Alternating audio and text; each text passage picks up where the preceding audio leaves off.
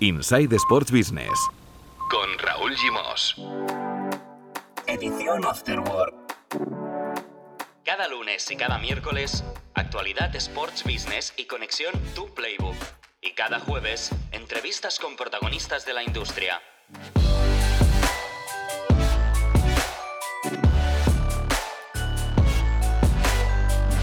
Muy buenas, hoy es lunes 14 de septiembre y estrenamos nuevo formato en este podcast. A partir de ahora os vamos a ofrecer tres capítulos, tres a la semana. Lo acabáis de oír y lo tenéis que memorizar. Lunes y miércoles a las 6 de la tarde, hora española, edición After Work de Insight Sports Business. Un capítulo de 15-20 minutos eh, con actualidad y análisis de las principales noticias del universo Sports Business. Y cada jueves a primera hora de la mañana, como siempre, entrevistas de valor a protagonistas del sector y consejos de inversión en la zona Value Club con Lorenzo Serratosa.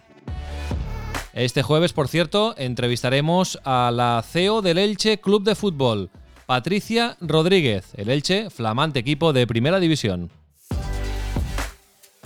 Dicho esto, vamos al lío con nuestros cómplices habituales. Hoy vamos a hablar del acuerdo Neymar-Puma, de los números COVID-19 del Real Madrid y por supuesto del estreno de la web de Tu Playbook, la comunidad de profesionales de la industria del deporte que dirige Mark Menchen. Hola Marc, muy buenas y enhorabuena. Muchas gracias, la verdad que muy contentos con, la recepción y, ganas de seguir mejorando y creciendo, que oye, cuando acabemos esto espero vuestro feedback. No es casualidad, hemos hecho coincidir el estreno del nuevo formato de Insight Sports Business, edición Afterwork, con el estreno de la nueva web de Tu Playbook, que ya podéis consultar en tuplaybook.com. Imagino que ahora os hace falta ese feedback que comentabas, hay cosas a mejorar, pero ya está lanzada y además, Marc, como nos decías la semana pasada, con entrevistas potentes a Javier Tebas y Jaume Rouras, por ejemplo. Sí, la verdad que, decidimos salir, que oye, que empezaba la liga, eh, un año muy atípico, un año muy atípico también para mí en lo personal. Por lo tanto, oye, nuestro estreno, con el estreno de la temporada, yo creo que era, que era lo correcto y qué mejor manera de hacerlo que con un análisis y una interpretación de lo que está pasando en la industria del fútbol, lo que puede pasar a futuro y así un poco, pues oye, ir marcando ya perfil propio y, haciendo ruido y oye, que si queremos ser el place to be, pues tenemos que hacerlo con cosas como esta. Recomendamos a todo el mundo, evidentemente, que se lea las entrevistas a Javier Tebas y a Jaume Rouras, en las que se habla mucho de, economía, de números, de futuro del COVID-19, claro. Sí, la verdad que, que, bueno, siempre es de agradecer la transparencia con la que te dan sus, sus opiniones, eh, la cantidad de datos que Javier Tebas te suelta en un momento de de cómo él ve que, va a ser el futuro. Yo creo que, bueno, que es un especial que, hombre, que refleja el dramatismo de la, situación y lo, extraño que ha sido para, todo el sector, pero también algunos puntos que, oye, que hacen ver cierta luz al final al final del túnel y pensar que, oye, que pasado el bache de estas, estos dos años que, que va a durar esto, pues, oye, que hay luz y que al final el fútbol es fútbol y la gente va a querer seguir viéndolo. El eh, nuevo diseño de la web de Tu Playbook incorpora, como ya os dijimos, una pestaña donde se puede escuchar el último capítulo de Insight Sports eh, Business. Y también, eh, Mark, un artículo tuyo reflexionando sobre el fútbol europeo. Te haces una pregunta, ¿no? Que intentas responder. ¿El fútbol europeo es un negocio a prueba de catástrofes? ¿Cuál es la respuesta? Ahora sí. Mm, yo creo que, y esto es una opinión bastante compartida por todo el mundo, esto llega a pasar con la anterior crisis que tuvimos aquí en España y el cataclismo habría sido brutal y yo creo que estaríamos hablando de, media liga en, concurso de creadores y con una vialidad muy complicada. Y yo creo que ahora lo que hablamos es que como cualquier otra empresa, oye, momento complicado, ajustarse el cinturón y, oye, apretar, apretar, apretar hasta que se pueda volver a crecer. Yo creo que sí, que está preparado. Hay muchísimas noticias en esta primera edición de Tu Playbook, eh, en su nueva página web. Por ejemplo, Dazón amplía su cartera de derechos en España con la Champions de balonmano. Ojo ahí. Eh, McLaren pone su sede en venta por 216 millones para hacer frente a la crisis. La Juventus también hablando de economía, de números, anticipa pérdidas en la 2021 tras dejarse 71,4 millones de euros en la 19-20. Y la noticia que vamos a comentar enseguida. Marc, los números del Real Madrid, porque los ha publicado el diario Marca y vale la pena em, comentarlos y contrastarlos con los números que publicará o que hará oficial en breve el eh, Fútbol Club Barcelona. Pero antes, déjame saludar a Marcos López, nuestro otro socio habitual en Insight Sports Business. Hola Marcos, ¿qué tal? Muy buenas. ¿Qué tal, Raúl? ¿Qué tal, Mar? Aquí estamos. Que seguro que te ha pasado como a mí, no has tenido tiempo todavía de leerte entera la nueva web de tu Playbook.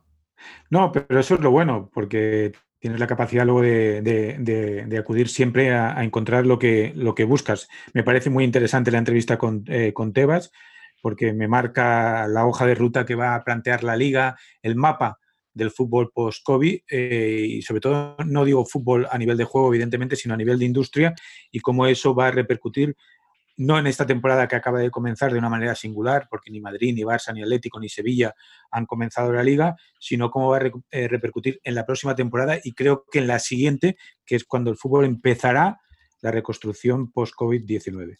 En este espacio, sobre todo lunes y miércoles, actualidad y análisis de noticias del universo Sports Business, comentaremos un par o tres de noticias cada día y las analizaremos con Barmen Chen y Marcos eh, López. Y hoy, eh, para completar lo que ya comentamos la semana pasada, Marcos, hemos puesto la lupa, el foco, en el acuerdo ya oficial desde este último fin de semana entre Neymar y Puma. ¿Qué sabemos de, este acuerdo? Mira, sabemos que es un acuerdo transversal, que es un acuerdo que cambia eh, el escenario del patrocinio deportivo. No sabemos, porque no han trascendido las cifras, ni la duración del acuerdo entre Neymar y Puma, pero sí sabemos eh, que, como comentaba Marc la semana pasada, en el fondo eh, Neymar es un jugador de fútbol, pero lo que menos le interesa a Puma es que sea un jugador de fútbol. Y más en estos tiempos en que Neymar está asociado a la polémica, acaba de ser expulsado en un partido contra el Olympique de, de Marsella, acaba de denunciar unos ataques de racismo por parte de Álvaro González, el central del Olympique, pero todo eso no es lo que está buscando Puma con este acuerdo. Un acuerdo que en el fondo es el punto y final a un proceso en el que Puma, que recordemos eh, mitos como Pelé, como Cruyff, Eusebio y Maradona en su momento llevaron botas Puma, entonces sí que eran símbolos futbolísticos no comerciales y de mercadotecnia, como es el caso de Neymar, eh, sabemos que ya estaba construyendo esa marca y ese, y ese recorrido. Y Neymar para mí es el punto y final, porque incluso el CEO de Puma, al presentar el acuerdo, el sueco Björn eh, Gulden, anunciaba clarísimamente que se alineaban con Neymar, uno de los mejores jugadores del mundo, que eso es una piedad, pero que además era extremadamente influyente en la cultura juvenil. Eso es lo que están buscando, un influencer, una persona que conecte con el mundo audiovisual, que hable el mismo lenguaje de los jóvenes, y estamos hablando de que Neymar tiene a nivel de redes sociales más de 40 millones de personas. Los twitters eh, que cargó ayer, nunca mejor dicho la expresión, contra Álvaro, se convierten en realidad en, eh, eh, de dimensión global y lo que estaba buscando Puma, que había hecho un camino lento pero seguro, es decir, con equipos como la selección italiana, como Manchester City, con jugadores como Griezmann, o Brad o el propio Luis Suárez, es tener el punto y final. Y ese es Neymar. Insisto, en todas las fotografías que ha pasado Puma, no hay ni una vestida de futbolista, ni uno.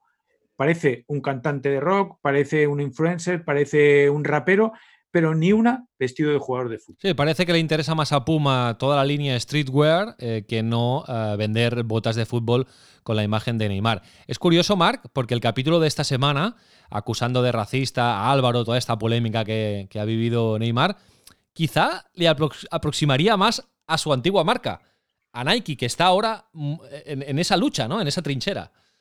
Sí, pero yo no sé si consideramos que Neymar es auténtico en, estas luchas de defensa de los valores y, los derechos sociales. yo, creo que, es un, que es un mix que pega, ¿eh? Neymar y Pumas. Si te fijas el elenco de, deportistas que trabajan con, con, Puma, va muy en la línea. Luis Hamilton, que con Tommy Hilfiger eh, también tiene una colaboración en moda pues tienen este rollito de que a la gente les gusta cómo viste, las fiestas y el mundo de la moda.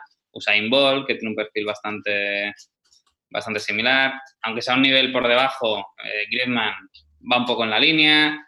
Un nivel todavía más por debajo, pero mismo rollo, eh, está un Titi. O sea, que ves que son futbolistas con un claro patrón de, oye, vamos a vender botas de fútbol, perfecto, pero para eso ya tengo a Luis Suárez, eh, pero oye, vamos a explotar todo lo demás que tenemos. Yo creo que, lo que comentaba Marcos no es, no es casualidad y muy bien visto por él, ¿no? Que yo creo que solo hay una foto que sale Neymar con unas botas de fútbol, pero todas las demás es con sneakers, con un poco ropa de baloncesto, que es un poco la que más utilizan las marcas deportivas para aproximarse a la cultura urbana. O sea que claramente es una alianza muy, muy clara y yo creo que a Nike, hombre, no le habrá hecho gracia perderlo, pero no creo que tampoco haya plantado mucha batalla para renovar en las condiciones que seguramente le haya ofrecido Puma a Neymar, porque aquí yo creo que es más Puma la que necesita Neymar que Neymar el que necesitaba cambiar de, proveedor. Bueno, y Nike se queda con Mbappé, que seguramente será su gran icono en los próximos. Es que, yo creo que, ahí está el marrón de Neymar, ¿eh? que, se ha quedado a medio caballo entre. Yo creo que es un poco como, como Djokovic. O sea, se, ha quedado entre Nadal y Federer, ¿no? que serían Cristiano y Messi.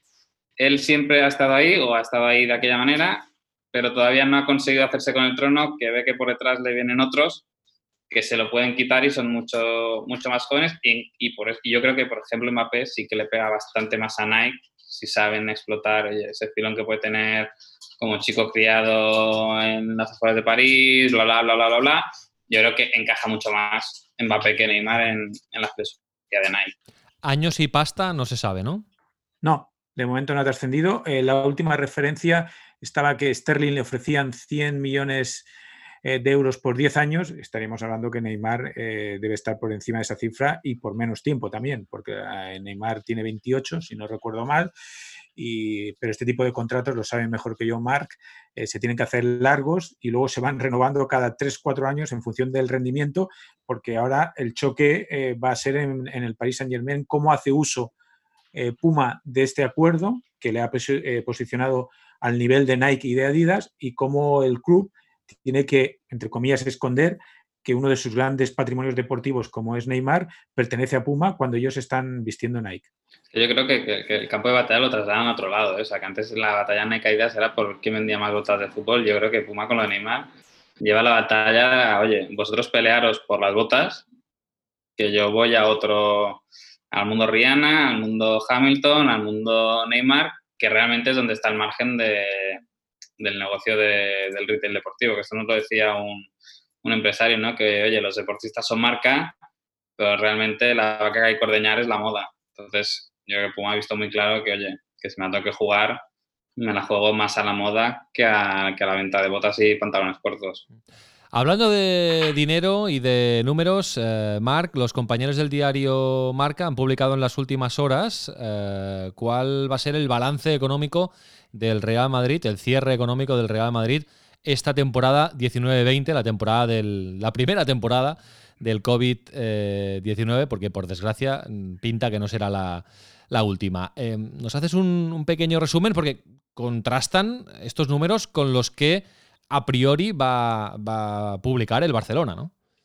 El Barcelona y la Juventus y el Borussia Dortmund, o sea, realmente el Real Madrid partía de un punto de un punto inicial mucho más bueno. Y yo recuerdo que hace unos semanas hicimos un hilo en, tu playbook explicando ¿no? que, el Real Madrid a principios de temporada ya contemplaba ganar 41 millones de euros con el presupuesto de gasto que había establecido. Por lo tanto, ahí ya tenía un cojín de 40 millones de euros, que en el caso del Barça no era tal. Entonces, ahí ya tienes un primer concepto que te ayuda a entender el ahorro. Luego tienes el pacto que logró con, con, la plantilla deportiva, aparte fueron de los primeros a anunciarlo, fueron muy limpios, no hubo discusiones, no hubo eh, pues comunicados en Instagram como pasó en el Barça, pero que ese recorte del 10% pues ya les permitía unos 35, 40, 45 millones de euros, que era una cifra que no estaba clara porque el, importe que se cogía para esa reducción pues siempre es muy, muy variable porque nunca se bien bien ese 10% sobre qué, sobre qué partida. Ahí ya tienes 100, ciento y pico millones de euros y ahí ha estado el ajuste del,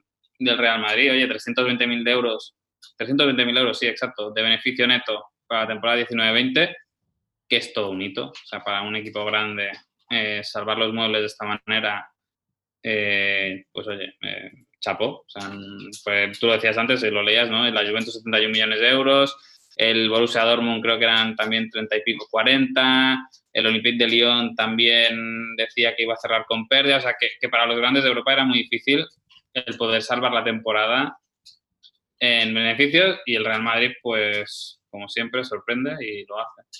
Eh, dejaremos, y esto lo haremos habitualmente, no hace falta que lo repitamos en cada capítulo, las notas de la. En, las notas del capítulo, el link a la noticia. En este caso, a la noticia que ha publicado Marca, pero os dejaremos el link a la noticia de tu playbook y así podéis eh, ampliar y, eh, complementar la información que os ofrecemos en este podcast. Bueno, Marcos, pues nada, el Barça quedará muy por detrás del Madrid económicamente, una vez más. Sí, sin duda, porque además eh, ese, ese escenario, por un lado, el Madrid está con las obras del estadio a todo trapo, en plena pandemia. Eh, las grúas se han instalado en el Bernabéu y ya tienen el césped colocado y están trabajando a máximo rendimiento como si no hubiera existido nada. Y en el Barça, el Spy Barça ni se ha puesto en marcha. No ha entrado una sola grúa, eh, solo el estadio Johan Cruyff es la única iniciativa que ha hecho, aparte de la demolición del mini estadio. El Palau el nuevo Palau va para largo y el Barça se enfrenta a un escenario horrible porque eh, ya ha anunciado la Junta Directiva que va a descender el presupuesto de la próxima temporada en un 30%, Marc. Estamos hablando de mil millones a 700 millones y la masa salarial, si no recuerdo mal, de todo el equipo, no digo del primer equipo de fútbol, sino baloncesto, secciones y todo, estaba en torno a los 600 millones, 620 millones de euros. Y ahora el club se va a tener que gestionar con 700 millones de euros la próxima temporada el escenario para el nuevo presidente y para la nueva junta directiva es muy, muy largo y muy complicado. Bueno, pues hablaremos en capítulos eh, posteriores de los números del, Barça, porque hay previsión de cuándo los pueden hacer oficiales, públicos eh, desde el Barcelona. Yo pregunté el otro día por encima para saber, para saber cuándo sabríamos algo y, y tiene pinta que esta lo harán coincidir muy cerca de la, de la asamblea, que bueno, se concentre en bueno, la asamblea. y lo de la asamblea Mar está. por ver, porque ahora mismo no se podría hacer presencial, el Barça no quiere hacer la telemática y veremos qué pasa, porque dudo mucho que se pueda hacer durante el mes de octubre. Yo lo que dudo mucho es que alguien pueda sobrevivir sin validar las cuentas en la asamblea, porque si ya el, el ambiente está está caldeado, yo creo que, que solo faltaría que se intente evitar la, la asamblea de compromisarios, pero lo que decía Marco, yo creo que, la situación es muy compleja, muy complicada, ya no solo por el corto plazo, sino por, por el medio y largo. Entonces hay que hacer limpieza y, yo creo que es el último gran servicio que puede hacer Bartomeu al, al Barça, ¿eh? hacer la limpieza que se, que se ahorre la nueva junta directiva. Que, oye, que ya que se va, que se lleve la mochila de, de haber echado a quien tenga que echar, de cuadrar a quien tenga que cuadrar y yo creo que también hablaría bien de él, que asuma ese, ese reto y al que entre pues se lo deje un poco más ordenado de lo que hoy está el club. No olvidemos que por ley se tiene que hacer esa asamblea, por supuesto, antes del de, 31 de diciembre de, de 2020. Marcos, un abrazo grande. Cuídate. Hasta luego. Hasta la próxima. Eh, Marc, eh, volvemos a escucharnos el miércoles. Eh, vamos a hablar de derechos de televisión, ¿eh? de cómo está el panorama de los derechos de televisión en, en las cuatro grandes ligas europeas. Esto lo haremos en el próximo capítulo con Mar Menchen. Y nada, te seguimos en, en tu playbook. Seguimos.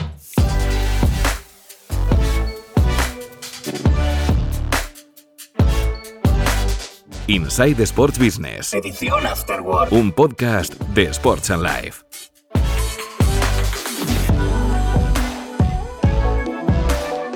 Visita nuestra web sportsandlife.com o contacta con nosotros en insight@sportsandlife.com.